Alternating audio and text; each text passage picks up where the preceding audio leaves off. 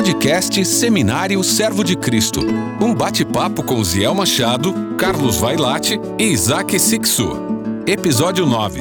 Tema de hoje: Para onde caminha a Igreja Evangélica Brasileira?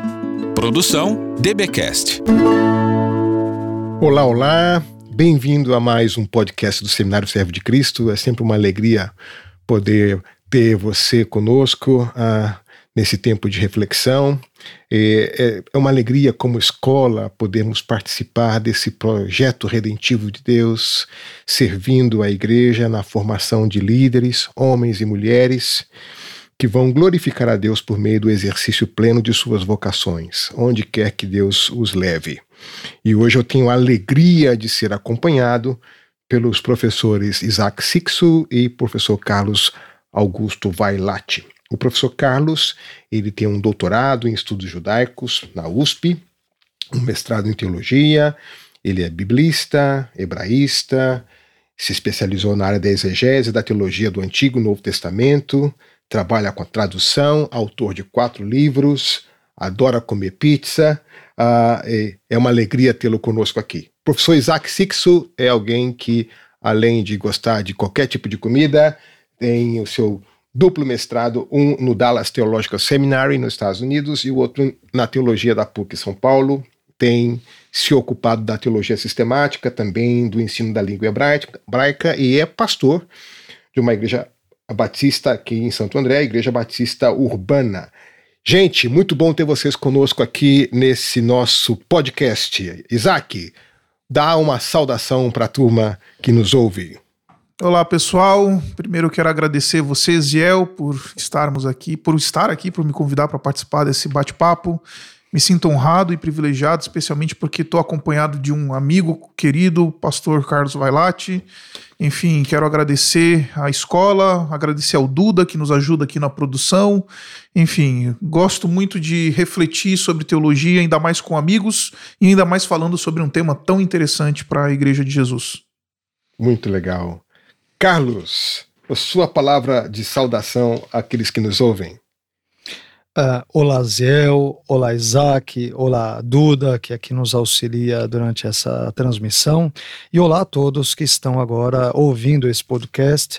É uma alegria participar mais uma vez desse programa. Faço minhas aqui as palavras do Isaac. É muito importante é, também trabalharmos essas questões bíblicas, teológicas, de altíssima relevância para a Igreja de Cristo, e uh, me sinto absolutamente privilegiado por estar com uh, uh, irmãos tão queridos, né, como Zéu, como Isaac aqui, tendo momentos de maior contato, de diálogo, contato, a, forma, né, a força de expressão, porque estamos em momentos e contextos distintos durante essa pandemia, mas é muito importante esse diálogo, essa troca de ideias e, e aprendizado que particularmente estou tendo. Então, obrigado a todos aí. Muito obrigado. Que bom, que bom. É, vamos começar dessa vez perguntando uma coisa diferente da que perguntamos das vezes, das vezes anteriores. É, nesse momento, qual é o seu livro de cabeceira? Além da Bíblia, o que, que vocês andam lendo? Carlos, o que, que você anda lendo ultimamente? Olha, vou ser bem sincero, como eu estou trabalhando a, a tradução de um novo livro, quer dizer, o meu livro, eu estou escrevendo outro livro na mesma pegada de Jonas, então é, o nome dele será Abacuque, Introdução, Tradução e Comentário. Então, estou lendo tudo que é comentário bíblico que você imagine de, de Abacuque e lendo obras, né, léxicos de, de hebraico, textos gregos, uh, trabalhando muita, muita obra mesmo sobre Abacuque, além de outros elementos uh, paralelos aí uh, e outros, ah, enfim, outros convites literários que eu recebi, tudo que eu estou trabalhando, mas mais especialmente nesse momento, Abacuque. Que maravilha. Logo, logo vamos ter um novo livro para nos auxiliar a abrir a Se cuca. Deus quiser para poder seguir pensando adequadamente. Que bom, bem-vindo será esse livro. Muito bom, muito bom ter amém, você produzindo amém. bastante, Carlos. Parabéns. Ore por Deus nós. abençoe. Amém. Isso. Amém. Obrigado. Isaac, o que você anda lendo no momento? Eu estou lendo um livro de um autor chamado Tom Rainer. Uh, e o título do livro é Autopsy of a Diseased Church, né? A autópsia de uma igreja morta, né? E o subtítulo é 12 maneiras de você manter a sua viva. É, bom, Poxa. como sou pastor e, enfim, preocupado com a saúde da, da minha comunidade local, eu tenho dedicado bastante tempo nesses últimos tempos a, enfim, é, lendo sobre a, a igreja, sobre a realidade da igreja, procurando diversos autores. Então, quando não estou lendo nesse, nesse processo de preparar e refinar né, esse, essa, esse projeto de pesquisa do doutorado, estou lendo coisas relacionadas Opa. à igreja. Essa é a, essa é a, a, a leitura do momento. Ah, que legal. Eu, eu, eu tenho Estou lendo um autor judeu, um rabino que eu gosto muito de ler, Jonathan Opa. Sachs. Opa, gosto ah, demais dele. É isso. Ele, esse livro dele, Para Curar um Mundo Fraturado, é, uhum. trabalhando na ética da responsabilidade. É, e o que eu gosto, acho que vale a pena depois um outro podcast sobre isso, mas é que às vezes a gente bebe muito na fonte da cultura greco-romana e esquece que nossas raízes estão em outro lugar, né? Então eu gosto de ler o Rabino porque me ajuda a conectar com muitas coisas, com, com é, o que nós temos no Novo Testamento. Esse livro dele, trabalhando na ética da responsabilidade, é bastante interessante. Um outro livro que eu leio, como vocês sabem, eu também tenho formação na área da história, então a história é sempre é uma preocupação uhum. constante para mim. Eu estou lendo um livro agora chamado Os Engenheiros do Caos, uh, Giuliano Empoli, que é um livro que uhum. trabalha o seguinte subtítulo: Como as fake news e as teorias da conspiração e os algoritmos estão sendo utilizados para disseminar o ódio, o medo e influenciar eleições. Poxa. Então, hum. é, a gente precisa como uma leitura do contexto, né? Pensar um muito pouquinho... contemporâneo, né? Muito propício, muito, muito pertinente muito esse livro, viu? É, é. é.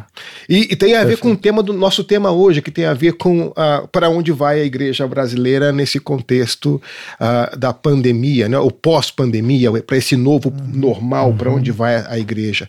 Tem um livro que eu li há muito tempo atrás, que é um livro do Hans King, fazendo uma análise muito honesta, muito crítica da Igreja Católica. É, o título uhum. do livro é muito sugestivo, é uma pergunta. Ele pergunta se a Igreja tem salvação, e, ele uhum. faz uhum. uma análise crítica bem interessante da Igreja. É, e, e eu devo dizer que quando a gente conversa sobre a Igreja, nós três somos pastores, pessoas de igreja que amam a Sim. Igreja, que servem a Igreja. Em algumas horas estaremos ali é, compartilhando a palavra na Igreja. Nós fazemos sepultamento, casamento, batismos, visitas. Uh, então, quando nós criticamos a igreja, nós não fazemos como alguém que tem ódio à igreja. Pelo contrário, a palavra, qualquer Perfeito. palavra crítica que nós façamos, ela nasce do nosso amor à igreja. Nós amamos o noivo hum. e amamos a noiva. Nós não divorciamos Amém. esse amor. Amém. Não é? Hum. E, e, e, fazemos essa crítica com toda a reverência diante do noivo. Então, é, como expressão de fidelidade a ele, de adoração a ele. Então, o que nós vamos conversar agora sobre a igreja brasileira é, deve ser visto nesse contexto de três pessoas que são pastores que dedicaram e dedicam as suas, as suas vidas a Jesus e à sua igreja, que amam a sua igreja, que e, esperam, ao fazer qualquer juízo crítico, sempre fazer com profunda reverência e adoração ao Senhor, ao noivo da igreja. É, nunca queremos falar da noiva algo que desagrade o noivo mas Perfeito. no desejo de servir e glorificar o noivo, queremos zelar pela santidade da igreja. É por isso que nós vamos conversar sobre esse assunto hoje. É, pessoal, em, termos de, dessa situação de pandemia, é, como é que a, essa situação tem afetado, na, na, perspectiva de vocês, a igreja evangélica brasileira? O que, que você acha, Isaac? Eu acho que a gente tem aprendido algumas lições bem importantes nesse processo, né? Eu acho que eu consigo eu consigo levantar três, pelo menos nesse momento. Uhum. Ah, primeiro, a gente passou pelo fato de estarmos exilados em casa, a gente teve que aprender, ou estamos aprendendo a valorizar o ajuntamento, né? A gente está uhum. aprendendo a valorizar o estar junto. Uhum. Porque visto que agora nos faz falta estar junto, e a gente só dá valor quando perde, né? É natural uhum. do ser humano. Então uhum. eu acho que essa é a primeira lição mais óbvia, né? Estamos aprendendo a valorizar o ajuntamento do povo de Deus. A segunda lição é que eu acho que a gente está aprendendo a priorizar o que deve ser priorizado dentro da igreja. No que diz uhum. respeito ao cuidado mútuo, ao discipulado, a, a, aquilo que a gente conhece como catequese cristã, né? a formação uhum, uhum. A intelectual dentro da igreja, etc. Então, eh, eu tinha um professor no seminário que ele falava uma coisa muito interessante. Ele dizia que é, é, ele falava assim: olha, gente, se vocês querem começar a identificar o que realmente deve ser priorizado na igreja, tira o projetor E ele falou isso hum. daí no contexto em que as igrejas estavam trocando a tecnologia do retroprojetor para o projetor de multimídia, né?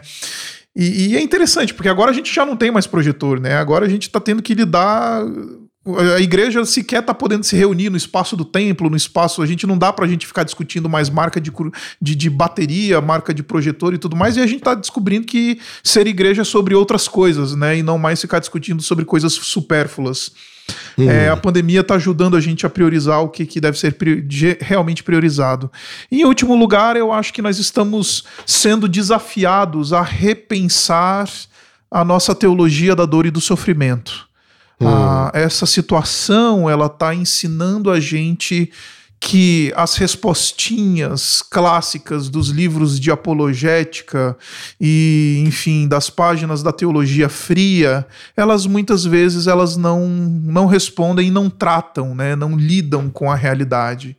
Uhum. É, essa situação da pandemia ela tem me, me, me desafiado a revisitar a, a teodiceia, revisitar uhum. a teologia do sofrimento e da dor, é, enfim, as questões da soberania de Deus que está pegando fogo agora nesses nossos dias, se Deus está nessa, nessa pandemia, se ele não está e etc.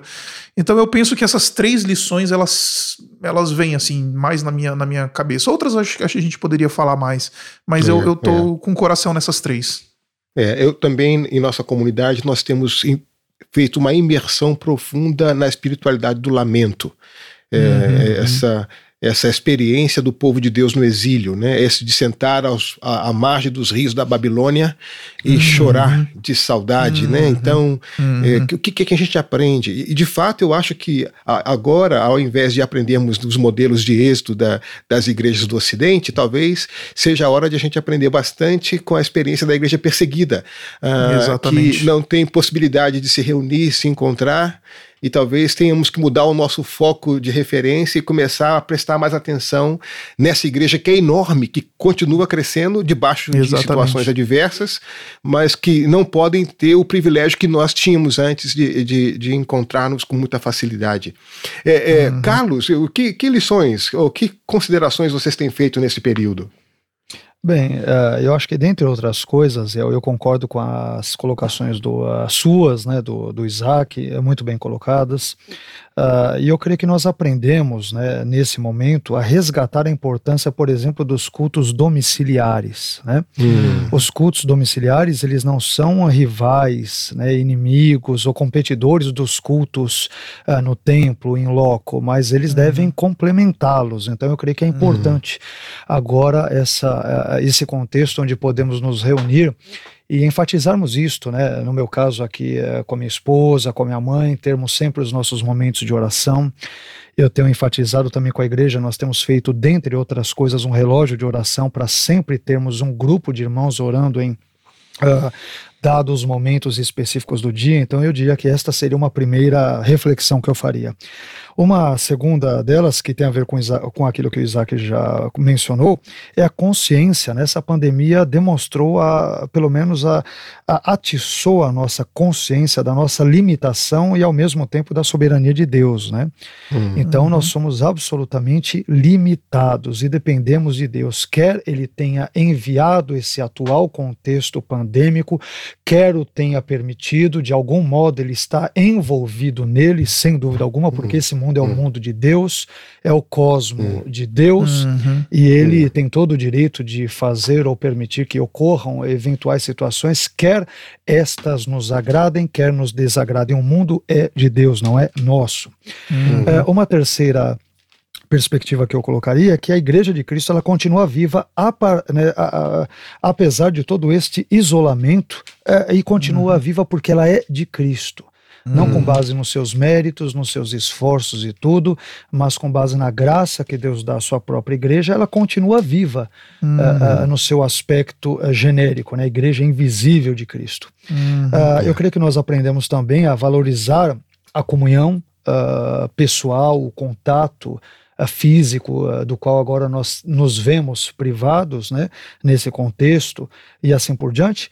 E além disso, eu vejo que a igreja ela tem aprendido, uh, isso é muito claro, né? Aliás, inclusive nesse exato momento em que falo, nós conversamos aqui, melhor dizendo, porque estamos em contextos distintos. Isso aponta para uma outra lição que eu aprendo, que é a seguinte: a igreja ela tem aprendido também a se adaptar às novas situações, especialmente a empregar as mídias Uhum. sociais num momento onde nós não podemos nos reunir e nos contactar pessoalmente. Então são vários e grandes, importantíssimos aprendizados, dentre outros que evidentemente poderíamos uhum. mencionar uhum. e que Deus tem nos ajudado a lidar lidarmos né, com, com graça, com a graça dele, uhum. com esta nova ou novas uhum. situações que temos experimentado. É. Viu, Zé? Zé lá, isso. É, Sim. vai lá, uma Diga. coisa que é, Sim. É, é, uma coisa que você fala e que me ocorre enquanto você Sim. fala. É, é, quando você fala sobre essa devoção é, é pessoal, né, familiar, particular, Sim, que não está em, em, em, concorrência com a adoração pública, né? É, me, me, ocorre o fato de que isso tem, em alguma medida, cooperado para essa desclerização, se é assim que a gente pode hum. chamar, da igreja, né? Hum, é interessante que, porque a gente não está mais podendo se reunir no templo, né, no espaço de reuniões... universal é, Exato. então aí essa, essa, essa coisa do sacerdócio universal, que é um traço tipicamente protestante, reformado, é. nosso, é um brado nosso, né? Correto. Então a gente está começando a resgatar ele, né? Porque é. enquanto você Sim. falava isso, me veio, por exemplo, na minha cabeça as N situações que estão acontecendo na minha igreja, no meio do povo da minha igreja, que eu não faço nem ideia, que chega para mim Exato. só depois e fala: Ó, oh, Isaac, olha só, fulano hum. de tal, ele, ele fez isso, isso e aquilo. E, e o normal seria, visto que a gente tem a estrutura da igreja, o pastor, o presbitério, não sei o que, para acontecer sim. alguma coisa assim, teria que passar pela liderança. E aí, o que, que vocês acham? E o pessoal tá assumindo esse protagonismo, né? A igreja, exato, os exato. membros da comunidade estão assumindo o protagonismo nesse, nessa esfera. Então, é, é bonito ver essa desclerização né, da igreja muito, nesse muito processo. Bem Isso. colocado, viu, Isaac? É, Acho que as concordo. pessoas aprendem, né, Isaac e Zeel, a depender menos do pastor, né? É, uhum. É, claro, o pastor deve ser um facilitador, ele não deve ser um faz-tudo. Né? Uhum. Né? Então ele tem que aprender a delegar, e assim que nós, por exemplo, há semanas atrás, ali mais ou menos no início de março, é, interrompemos os nossos cultos públicos e tudo, Uh, eu mandei mensagem para os irmãos, texto no nosso grupo de WhatsApp, tudo, conversamos, liguei para os irmãos, falei, irmãos, esse é o momento para nós vermos que, é, é, e falando de mim mesmo, eu sou muito aberto, muito franco com os irmãos, olha, o pastor é um facilitador. Agora, vocês devem continuar a ler a palavra de Deus e orarem, né, devem orar uhum. em vossos lares. Vocês devem ter um momento do culto devocional domiciliar de vocês. Uhum. Vocês devem continuar a se santificar, a buscar a Deus. As portas né, de um local onde nos reunimos fechou. A igreja de Cristo, pela graça de Cristo, continua viva. Então, uhum. não deixem de orar, de louvar a Deus, de buscá-lo.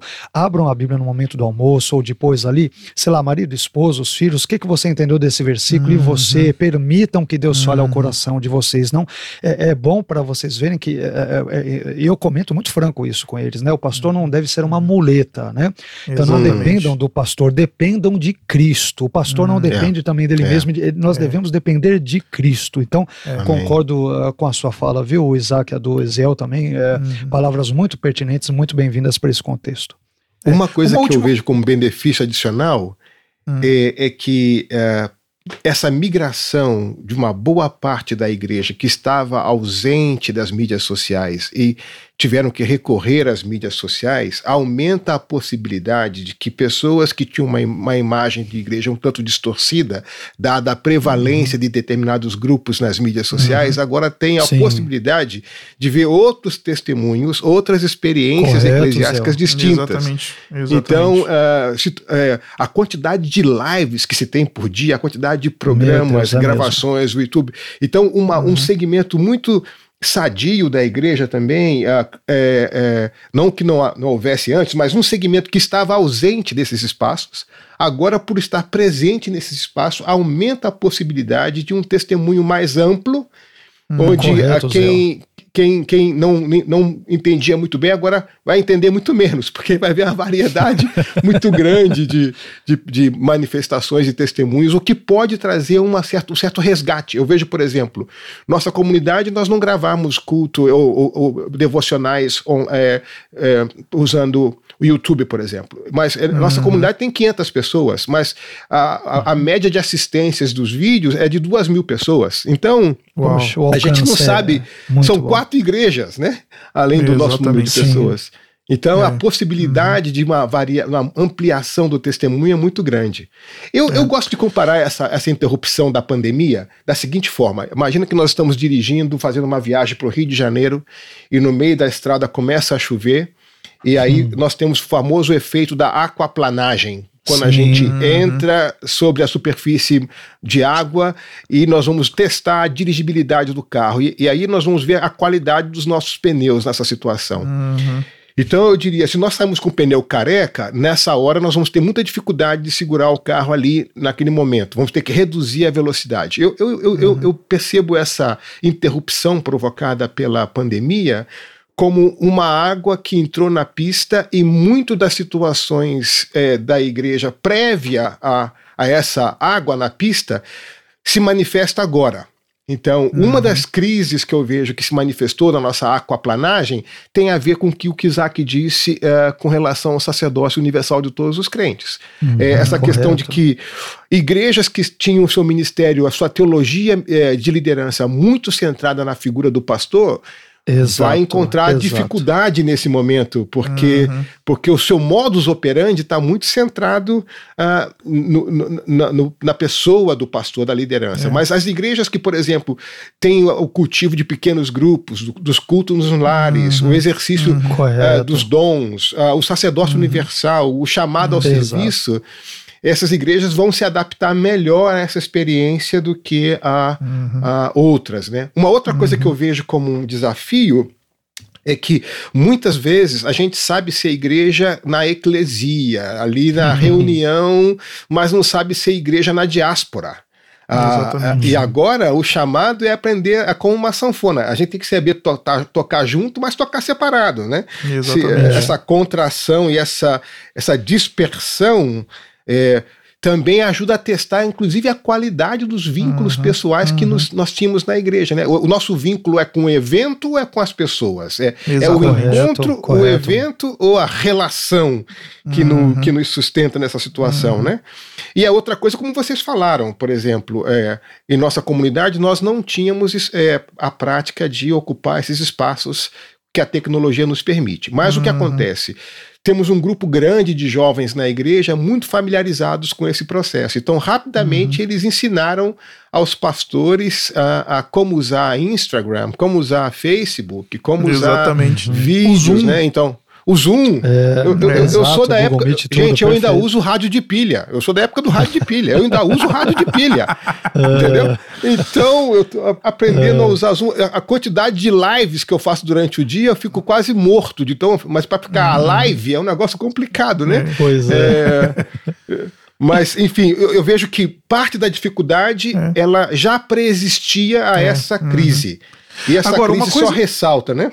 Uhum. Uma coisa que eu queria colocar, Ziel, para você é que sim, essa situação ela tem, ela é, obviamente entristece a todos nós, né? A, a diáspora, o exílio, é, uhum. não poder nos estarmos juntos, reunidos em, como povo, etc. Realmente nos, nos entristece. Mas uma coisa que eu estava conversando com na reunião do presbitério da minha igreja é, esses dias foi que eu disse, em outras, em, por um outro lado, essa, essa, essa, essa realidade tem me encantado com a igreja do Senhor Jesus Cristo. Uhum. uhum. Primeiro, porque nós estamos testemunhando o fato de que a igreja do Senhor Jesus Cristo ela ela, ela vai ser edificada pelo Senhor Jesus, porque ele promete uhum. isso, independente da pandemia.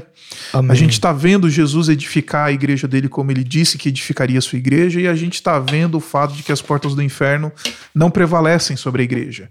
Ainda que a pandemia feche os nossos templos, a igreja continua viva, a igreja continua atuante. Então isso me empolga bastante, isso me deixa muito muito animado com a igreja do Senhor Jesus Cristo, isso, isso me me hum. enche o coração nesse processo. Então, essa, essa experiência da, da, da pandemia ela tem sido agridoce para mim.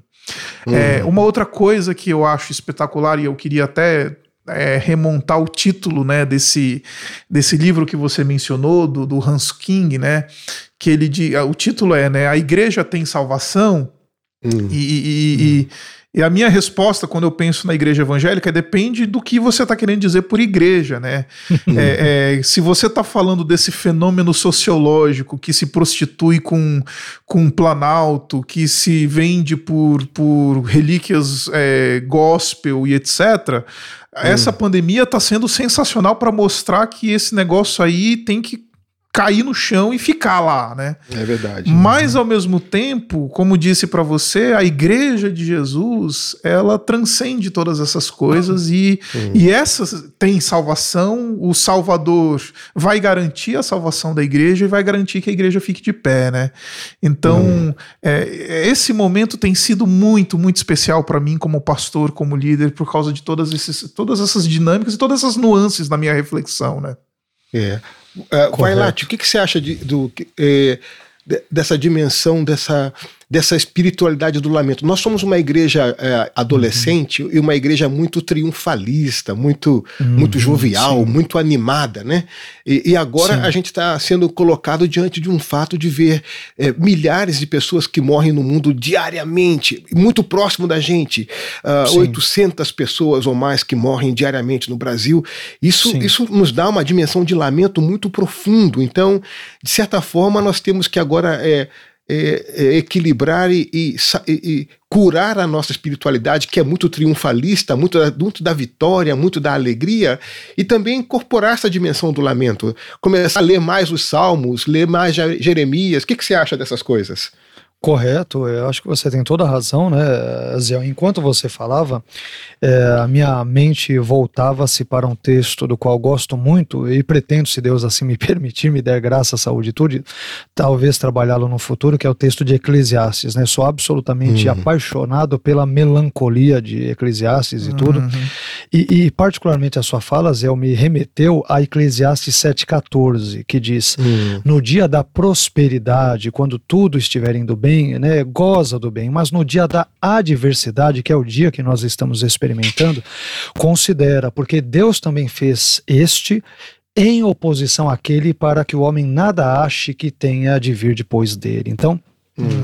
Eu creio que é importante porque normalmente uh, dependendo do contexto eclesiológico uh, do qual façamos parte, ou muitos desses que são, vez por outra, veiculados na mídia, nós justamente somos ensinados, como você muito bem colocou, a termos um discurso triunfalista e a vermos questões ou momentos ruins como este, lamento, por exemplo, como uma coisa de crente derrotado, né? Uhum. Então a ideia de lamentar, que isso é, isso é coisa de, de crente é, derrotado, não devemos aceitar aquela coisa né, da confissão positiva né? Eu rejeito a, uhum. a Covid-19, uhum. rejeito a pandemia, né? Isso aí vai, uhum. vai sumir. Em nome de Jesus, eu decreto que ocorra isso, eu determino algo do gênero. Então, é, é, é, o lamento, ele é uma parte importante e, vez por outra, esquecida da nossa espiritualidade. Nós devemos ter, aliás, é em todos os uh, contextos, né? Nós somos, uh, eu vim de um, de um uh, por exemplo, de uma característica eclesiológica também pentecostal, onde era ensinado a não chorar, né, diante de alguém que morreu, inclusive de um irmão em Cristo, né? Não, não chora não, porque ele já está com o Senhor, isso é um momento de alegria. Ok, mas ele está com o Senhor, mas eu sinto falta dele, especialmente se é meu pai, se é minha mãe, né?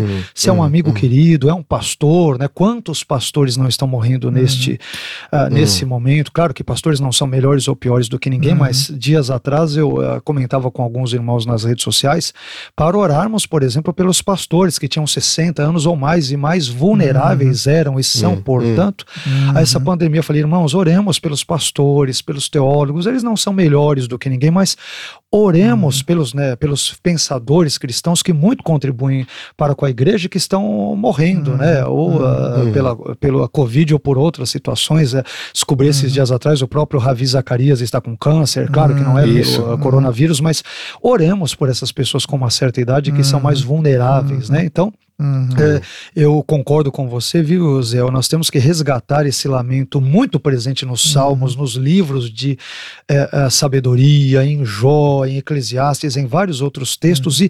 e, e curtirmos o momento do, do luto, da tristeza, da tragédia. É, uhum. É, é, é, talvez estranho né, e paradoxal falar curtir o momento da tragédia, mas curtir no sentido de refletir sobre todos os acontecimentos e vermos de algum modo as mãos de Deus sobre isso. Quer dizer, é. mas Deus está cuidando da igreja, ele não a desamparou. Não cremos no Deus do deísmo que deu a corda no relógio chamado mundo e o entregou à própria sorte. Não, nós cremos num Deus que está presente conosco, que está cuidando hum. da igreja dele, hum. abençoando-a, protegendo-a, em que pese a nossa total ignorância e incompreensão do porquê ele tenha enviado tal situação ou a permitido. Então o lamento ele é bem-vindo, embora não o desejemos, como você muito bem colocou, mas já que estamos nele, então eu creio que nós devemos ter uma, um olhar muito bíblico e muito teologicamente saudável e sadio sobre ele. Pensando no Eclesiastes mesmo, diz que há sabedoria na casa do luto, não é isso? No luto Exatamente. há mais sabedoria, Exato, né? Exatamente. E, e, esse Deus que acompanha conosco, que anda conosco no vale da sombra da morte, que está presente também nesse contexto. Né? Perfeito. É, então é vai ser, eu, eu, penso, vai ser, sim, sim, Isaac. Não, é, eu acho que eu só ia completar um pouquinho daquilo que o, o, o Carlos está falando. É, a primeira coisa que a gente precisa entender é que o lamento é uma bênção. É, uhum. O lamento é uma bênção uhum. de Deus. Inclusive, tem um livro inteiro na Bíblia só que, que é um é. lamento inteiro. Uhum. E a gente, nesse evangelho triunfalista, como falou bem o, o Vailate, é, a, gente, a gente desconsidera esse aspecto da vida cristã. Aqueles uhum. que com lágrimas semeiam voltarão Sim. com júbilo, trazendo é. seus feixes, a, diz o salmista. Salmo então, 126. Ex exatamente. Uhum. Então, é, é, tem, esse, tem esse aspecto da vida cristã que é um aspecto real e um aspecto belíssimo. Não é que a gente vai correr atrás de dor e correr atrás de sofrimento. Não é masoquismo, né? Exato. É, exatamente. Mas eu gosto muito do pensamento do Bruce Waltke, né? Naquele livro dele lá, O Lamento, sobre a lamentação uhum. cristã, Salmos como lamento cristão, se não me engano. E ele vai, ele vai uhum. falar exatamente isso, como o lamento como esse recurso é, é, é, espiritual que Deus nos dá a chance de rasgarmos o nosso coração diante dele no momento da angústia, no momento da, do hum. luto, no momento da morte.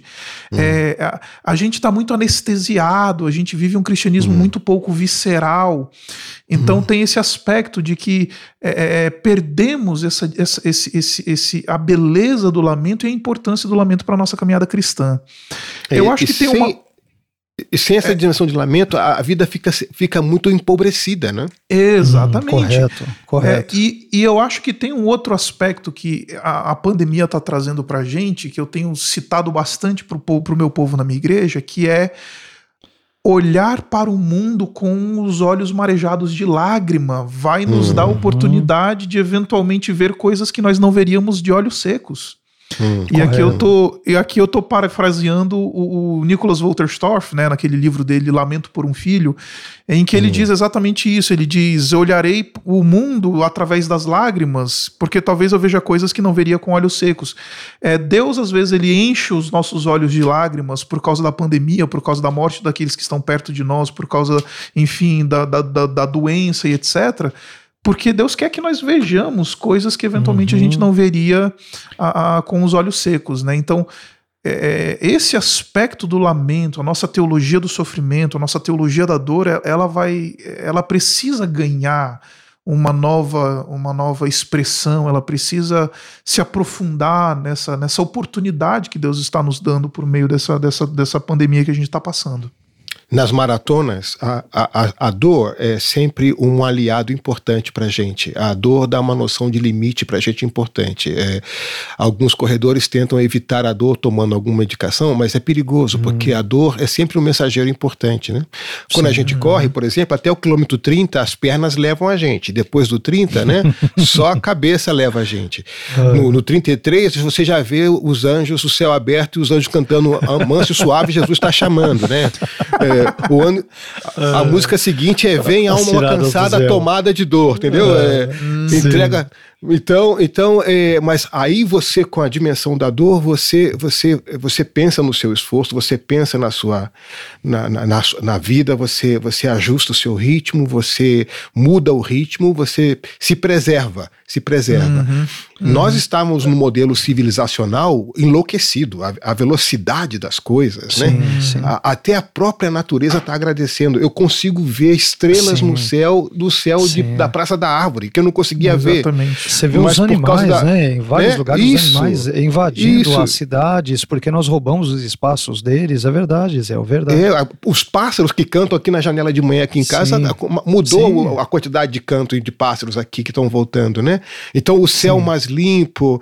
Então o, o, ritmo que nós estamos vivendo, naquele ritmo acelerado, é, é, é, onde a velocidade se tornou o grande paradigma, é, é, essa crise provocou um grande cavalo de pau. A gente vai ter que reajustar o nosso ritmo para a nova realidade, não é isso mesmo? Uhum. Exatamente. E você falava agora, Zé, se, se me permite também, tem o um texto Sim. interessante de, de curtir o lamento, ainda pegando gancho na sua fala, na fala anterior do Isaac, né? É, é interessante aquele texto de é, João no capítulo 11, quando nós vemos hum. lá aquela, aquela expressão lá, Jesus chorou. Eu fico uhum. pensando, ele chora ali por Lázaro, mesmo sabendo que irá ressuscitá-lo nos versículos seguintes. Por quê? Porque não poupou as lágrimas.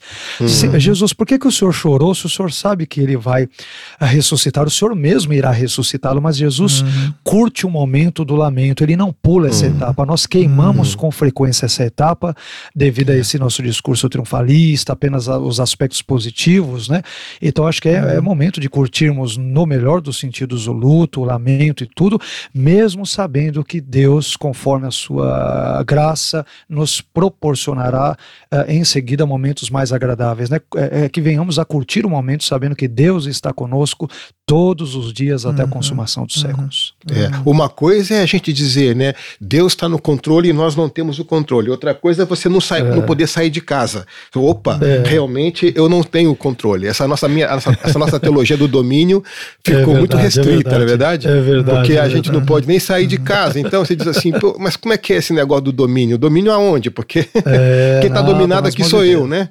É, é, então, o, o, melhor agora seria é, é, como, fazer como Jeremias ou como Abacuque, aguardar em silêncio e prestar é. atenção nas lições que a gente vai aprendendo nessa, nessa fragilidade, né? Nessa fragilidade. A hum. dor e a fragilidade são grandes mestres, grandes hum, mestres para a gente. Quais, quais são as, as iniciativas pastorais que vocês têm tido para acompanhar a igreja nesse período? Uh, esse bom, é o desafio, né? Esse é um desafio grande de acompanhar a igreja uhum. nesse período em que você não tem como, enfim, estar perto. Na nossa igreja, nós somos em cinco presbíteros, então a gente literalmente dividiu a membresia pelo número de cinco e temos a missão de entrar em contato com cada membro da igreja num determinado período de tempo, dar uma ligada, saber como é que tá, fazer aquele acompanhamento pastoral. É, temos o desafio de, de manter a igreja bem instruída, então aí entra a questão dos recursos digitais, né, as lives, os, as aulas via Zoom, os pequenos grupos, etc.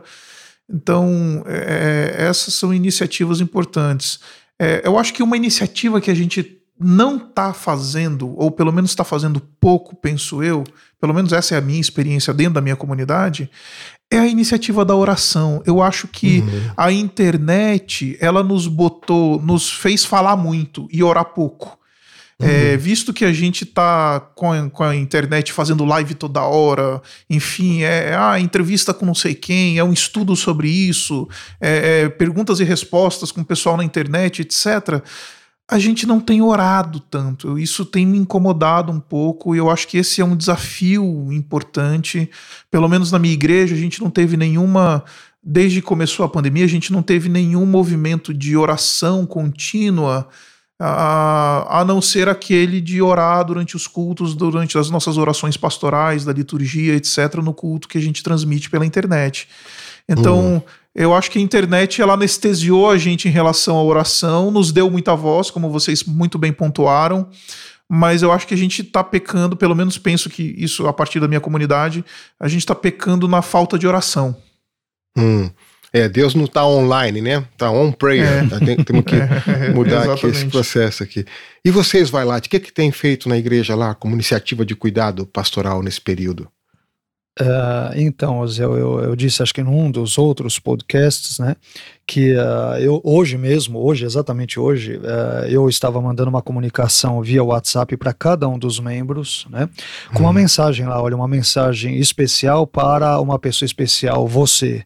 Então eu trouxe lá, olha, estamos isolados socialmente, mas Deus, ele continua agindo e tal, não deixe de orar. E, e dei um versículo distinto, diferente para cada um dos irmãos, às vezes para um casal, né, para eles lerem, meditarem. Aí foi muito bacana porque me deram feedback. Ô, oh, pastor, que benção, o senhor me emocionou. Deus falou comigo. Deus falou comigo por meio desse texto. Eu precisava ouvir isso. Saudade do Senhor, dos irmãos, da igreja, gente chorando. Foi uma benção. Segunda coisa telefone, né? De vez em quando, como o Isaac falou, eu, outros pastores também ali na igreja, ligando, meu irmão, você tá bem, tá precisando de algo, uh, quero que você saiba que eu estou orando por você e estou mesmo, né? Isso envolve, aliás, o outro ponto que o Isaac mencionou, né? Sobre a oração, nós fizemos já algumas semanas um relógio de oração. Então uhum. coloquei no nosso grupo da igreja, irmãos, quem pode orar no horário tal?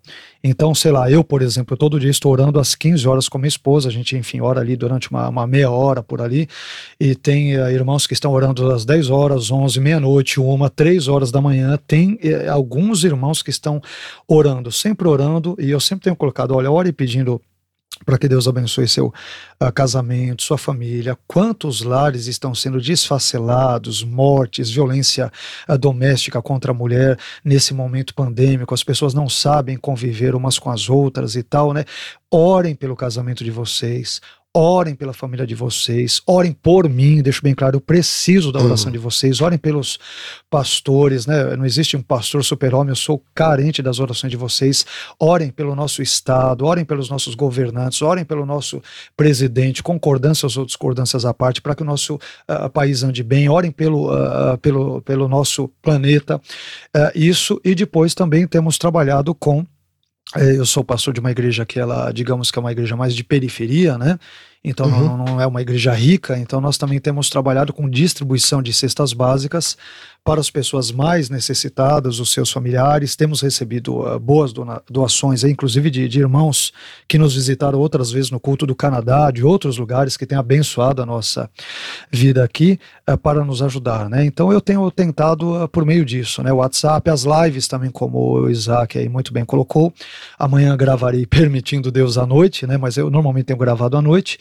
Posto depois uhum. no grupo, peço para os irmãos refletirem, para lerem aquele texto bíblico, à medida em que for possível repartirem com seus familiares. Então, de forma geral, nós temos trabalhado com essas frentes, né? É. Nossa igreja, nós tínhamos um, um certo, uma certa vantagem, porque 85% dos membros da igreja pertencem regularmente a um grupo pequeno. Então as relações uhum. já estão, eles têm o hábito de encontrar-se. Então migraram dos encontros presenciais para os encontros nas salas virtuais de encontro e estão se encontrando ali. É, uma coisa que ficou muito legal que a gente começou a fazer foi os salmos da comunidade. Eu, eu pedi autorização à uhum. editora Mundo Cristão para que nós gravássemos os salmos. Então, cada dia um membro da igreja grava um salmo. Legal. E lê duas vezes, como se fosse uma lectio divina. Lê duas vezes o salmo e depois, no final do salmo, dá uma resposta ao salmo, que pode ser uma oração, um poema, uma canção. E, e então a gente manda isso por WhatsApp para os membros da igreja e a gente, então, todo dia ouve a leitura de um salmo na voz de um irmão de que temos saudade, porque estamos ouvindo a voz dele. Hum, e depois bom. podemos orar com ele.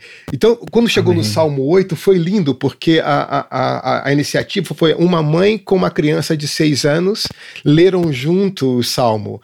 Então, ouvia a voz da mãe e a, a voz da criança, e depois eles é, fazem a reação ao salmo. É uma coisa assim muito legal. Todo dia você receber um salmo é, lido por alguém da comunidade. E eu estou surpreso, porque tem pessoas que na igreja não falavam nada.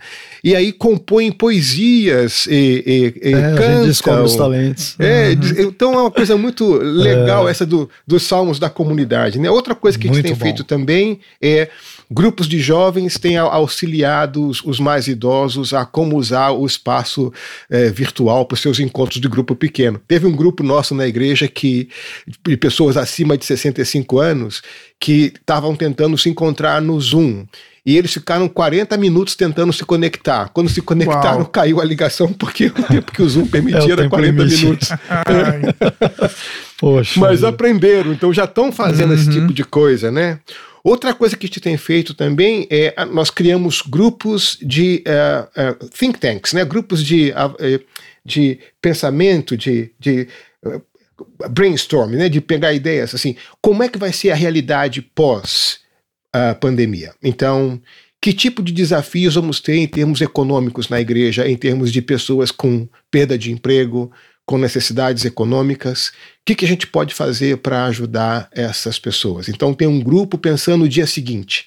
É, é, já estratégias, iniciativas, é, economia solidária, bolar alternativas e recursos, pensando na empregabilidade, economia solidária, lidando com alguns conceitos assim que possam ajudar a igreja, é, não só a igreja, mas as necessidades que vemos ao nosso redor um outro grupo formado por médicos que estão na linha de frente, é, fisioterapeutas e tal, pensando, ok, depois que for permitido o retorno na igreja, é, como é que vai acontecer essas reuniões? Quantas pessoas podem ter no espaço físico? Qual o tipo de distância? Quais são as medidas sanitárias que isso implica?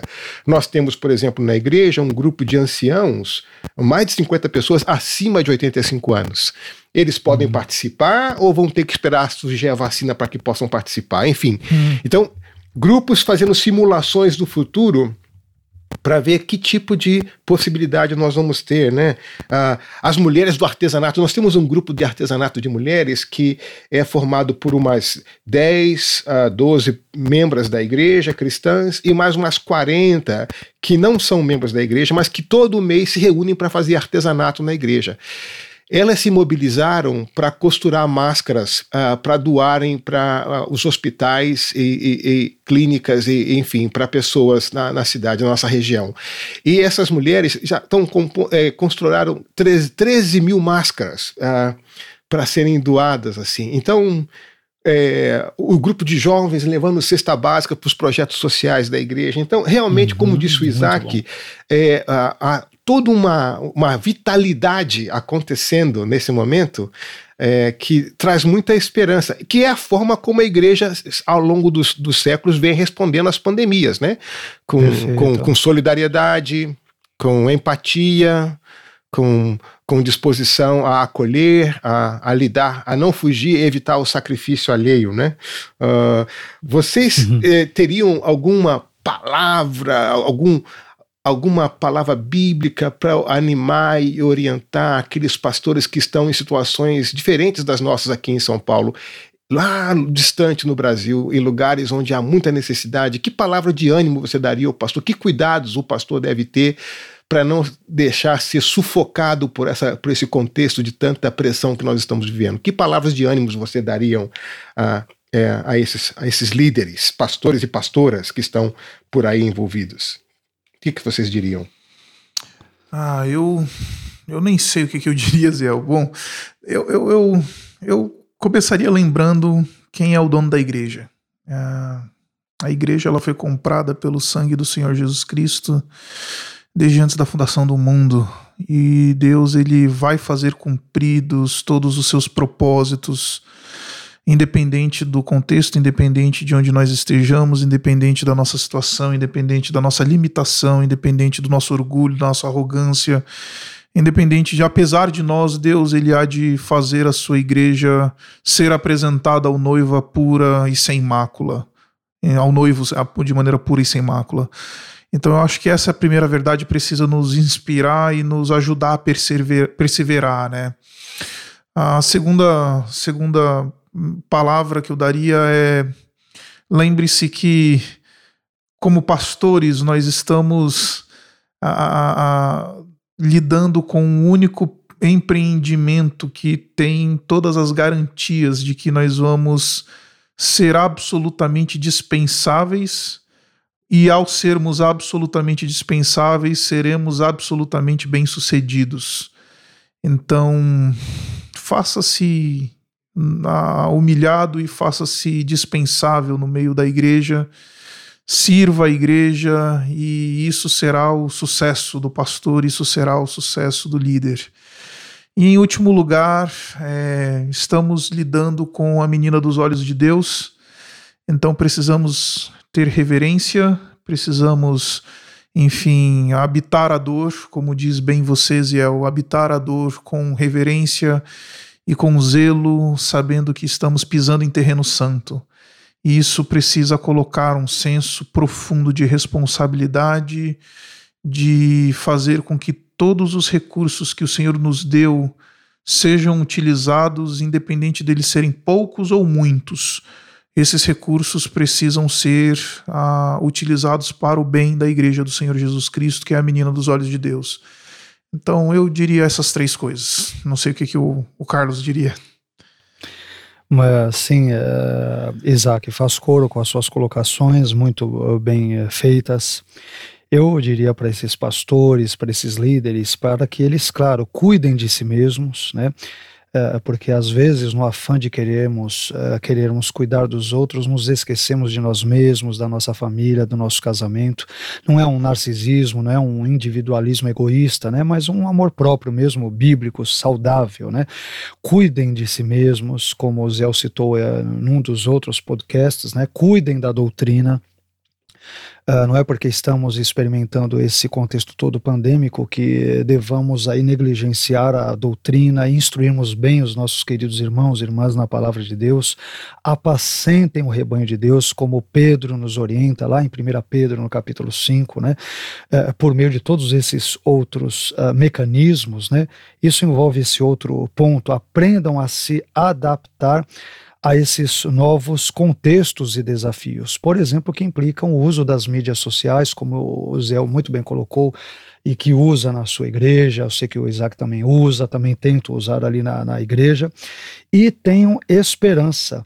Tenham esperança de que, com a graça de Deus, com a permissão dele, conforme a vontade dele, dias melhores virão e fomentem a esperança também no coração do povo de Deus, das pessoas, porque Há pessoas absolutamente desesperadas por razões mais do que óbvias e legítimas, ou porque per é, perderam seus empregos. Temos milhares, é, para não dizer milhões de desempregados no Brasil é, no mundo também, claro, mas falando da nossa realidade. E essas pessoas precisam ser auxiliadas psicologicamente, uh, espiritualmente, né, emocionalmente, de todas as formas, e que, portanto, as pessoas fomentem a esperança nas outras, mas uma esperança bíblica, né? não uma esperança uh, simplesmente, digamos, uh, humana, no sentido de que as coisas, ah, eu creio, uma, uma ideia de uma fé positiva que amanhã será melhor porque será melhor. Não, nós cremos que amanhã será melhor se Deus nos der graça, se Ele nos abençoar, se Ele for à nossa frente, porque eu creio que isso é muito importante. No momento de total desesperança, tentarmos levar uma esperança fundamentada nas Escrituras, na palavra de Deus, e eu diria, em geral, isso daí. Essa, essa esperança não é um otimismo positivo, né? É, é, é esperança. E essa esperança é. tem, um, um, tem um duplo fundamento. O primeiro é que uhum. o túmulo está vazio, e o segundo é, é que verdade. o trono está ocupado. Amém. Então, essas, essas, essas, esse, esse, binômio, né, o túmulo vazio e o trono ocupado, Amém. nos dá uma esperança incrível para agir na história, né? E a uhum. igreja, Amém. então, como essas primícias da nova criação, essa é, a gente protagonizando na história uma nova forma de viver, uma outra forma de viver, um, esses projetos de transformação que, que Deus começa nas nossas vidas, nas vidas da comunidade e a partir de nós no mundo, né? Então, uhum. é, não se esqueçam disso, não se esqueçam que o túmulo está vazio e não se esqueça que o trono está ocupado. Nós estamos uhum. em muito boas mãos. Amém. É, Amém. Então, é, e, e, coloque esse pouco recurso que você tem nas suas mãos na mão do Senhor. Nosso Senhor é aquele que costuma fazer com que poucos recursos sejam mais que suficiente, né? então, ele, é, ele é pouco enquanto estiver nas nossas mãos. Coloque na mão do Senhor, você vai ver o que acontece. Deixa na mão é dele, é que ele dá um cuidado nisso. Uhum. Gente, que alegria poder ter feito com vocês essa série desses três podcasts durante a madrugada pandêmica nessa cidade de São Paulo. Uh, Nós, como velhos e bons pentecostais, sabemos que de madrugada o crente vai buscar poder é, e nós nessas madrugadas compartilhamos dessa, testemunhamos desse poder de Deus. O primeiro milagre foi manter-nos acordados de madrugada. Para vocês terem uma ideia, nós estamos terminando o terceiro podcast às 4h36 da manhã. Daqui a pouco o galo canta mas é não vai cantar três vezes para avisar que, nos que nós estamos traindo o Senhor, pelo nós, contrário. Que não neguemos é, ao Senhor, de jeito nenhum. É, de jeito nenhum. É. Se, canta, se esse galo cantar três vezes, a gente mata esse galo e faz canja com esse galo, não é? Faz canja. Pense, né? Ele é faz verdade, canja verdade, desse galo. Gente, muito bom ter vocês aqui, foi uma alegria muito grande. Eu quero encorajar vocês que nos ouvem a que conheçam a nossa escola, conheçam os programas é, de formação que temos ali. Temos o programa de, de mestrado em na área de missões com o professor Marcos Amado, alguém muito experiente, alguém que passou 27 uhum. anos no campo missionário, alguém que tem a, ajudado na formação de uma, uma, nova geração de missionários no Brasil, o programa de doutorado sobre a coordenação do, do professor Stephen eh, Kirchner, uh, que uhum. ajuda os pastores ao longo do seu, da sua, do seu ministério fazerem revisões ministeriais importantes. Lembrando sempre que são cursos livres, preciso mencionar isso aqui. Uh, o nosso curso de estudos pastorais, o curso de liderança cristã, sob a coordenação da professora Eli, Eli Hoare, que nos ajuda, orienta, recebe vocês lá e ajuda a fazer vocês a seguirem adiante nessa, nesse sonho de poder ler a Bíblia com mais consistência, com mais propriedade, com mais seriedade para edificar a igreja. A gente agradece o apoio da, das, da liderança do nosso seminário, o nosso reitor, o pastor Ricardo Shen, que tem nos apoiado nessa iniciativa, a todos os irmãos das igrejas chinesas que nos apoiam com suas ofertas, os irmãos que oram por cada um de nós. Queremos que Deus abençoe vocês ricamente que esse ano seja marcado pela uma presença renovada do Senhor no meio dessa situação difícil que nós estamos vivendo.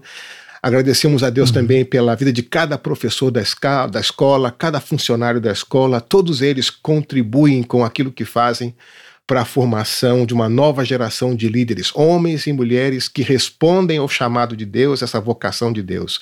Nós somos muito agradecidos por cada um de vocês que nos ajudam a cumprir a missão que temos como escola. Oramos por todas as escolas teológicas do Brasil, que Deus dê a vocês criatividade, sabedoria, discernimento, ânimo para que vocês, no meio dessa crise, possam ver a provisão e a presença de Deus que todos os seminários e escolas teológicas do Brasil possam ser profundamente abençoadas, todos os professores.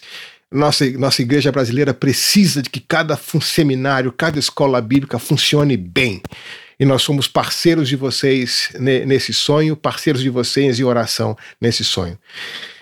Gente, muito obrigado. Vai lá, suas palavras finais e depois, Isaac, suas palavras finais.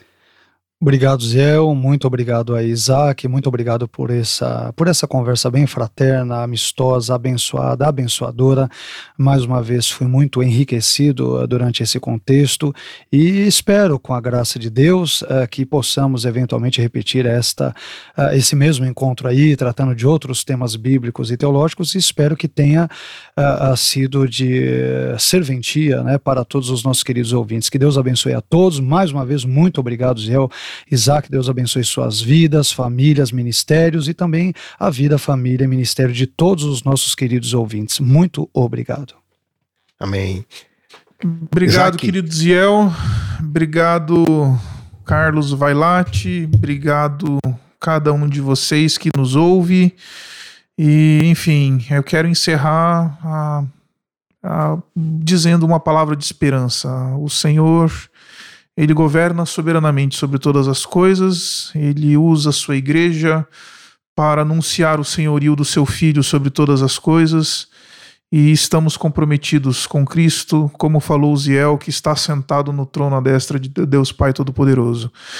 Que o Senhor nos abençoe, que o Senhor nos guarde e que Ele tenha misericórdia sobre nós e que Ele nos, nos dê aquilo que a gente precise pra, precisa para fazer a vontade dEle. Amém, amém. Que seja assim, que seja assim. Deus abençoe vocês. Um grande abraço e até o próximo episódio do podcast do Seminário Servo de Cristo. Tchau!